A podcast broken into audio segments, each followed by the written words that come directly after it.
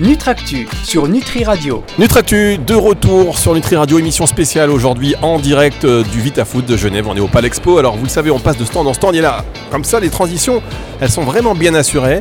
Euh, certains diront que c'est du hasard, d'autres diront que c'est du travail. Et je suis quand même pour euh, la frange de la population qui se réunit et qui dit non mais Nutri Radio il travaille énormément et tout est prévu puisque nous étions il y a quelques minutes au stand de l'Institut Pasteur où nous avons rencontré l'équipe de Jean-Michel Le Cerf avec, qui nous avons fait une émission euh, où nous avons parlé donc de coenzyme Q10 et particulièrement du biquinol. Et donc nous sommes maintenant, le hasard a voulu que nous sommes avec Alexandre Magnien qui est euh, le responsable des compléments alimentaires pour la société Kaneka que vous connaissez très certainement indirectement, chers auditeurs, puisque Kaneka c'est le spécialiste ultime de l'ubiquinol. Et alors qu'est-ce que l'ubiquinol? Pour ceux qui ne savent pas, on va vous expliquer rapidement en deux mots avec, euh, avec Alexandre. Mais vous voyez, le lien quand même, hein, Jean-Michel Le Serre, Institut Pasteur, ubiquinol, coenzyme Q10. On a atterri ici, mais où va s'arrêter Où va s'arrêter ce perfectionnisme en Radio? Alors, euh, donc on est content d'être euh, sur votre stand, un beau stand euh, au Vita Food ici à Genève, le stand Kaneka. Rappelez-nous en quelques mots, même si je l'ai reprécisé, la spécialité de Kaneka et ce, ce qu'est l'ubiquinol, même si les auditeurs de Nutri Radio maintenant commencent à être familiers avec? Merci Fabrice, euh, merci pour cette introduction. Et effectivement, donc euh, Kaneka, c'est le spécialiste, la référence mondiale dans tout ce qui concerne la coenzyme Q10 naturelle, euh, et également dans la production de la forme active, donc l'ubiquinol. Donc l'ubiquinol est fabriqué par fermentation de levure et bioidentique à ce qu'on a dans l'ubiquinol que fabrique le corps. Donc euh, notre produit est fait avec tous les standards euh, les plus stricts au niveau internationaux. Euh, autant ISO 22000 pour ceux à qui ça parle, ISO 14000, sans OGM, veggie friendly, et puis c'est une substance non dopante et sans effets indésirables connus.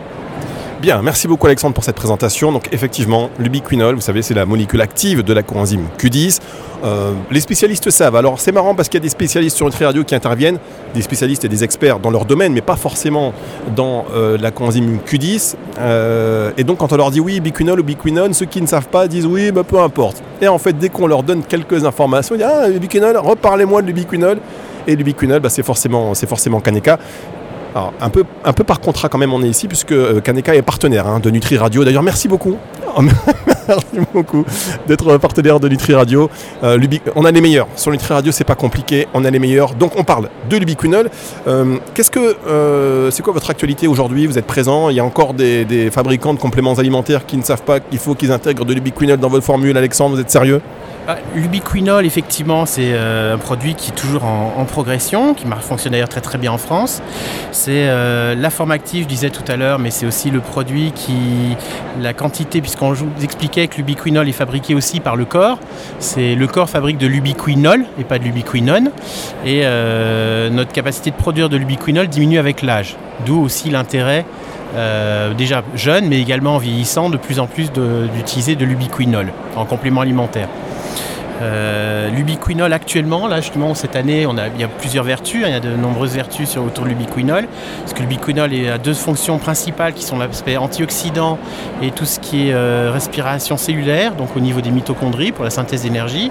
Donc après on peut comprendre facilement les champs d'application, mais là on a cette année on a focalisé un petit peu plus sur, euh, alors certains appellent ça l'anti-âge, moi j'aime pas trop, ce serait plutôt bien vieillir qu'on essaierait de mettre en avant, donc avec euh, cet aspect euh, donc l'ubiquinol qui prévient en fait du vieillissement. Euh, D'une part par l'aspect de l'antioxydant puisqu'il va lutter contre les, radicaux libres et également faire fonctionner bon, le maintien et le bon fonctionnement des mitochondries et même la régénération des mitochondries.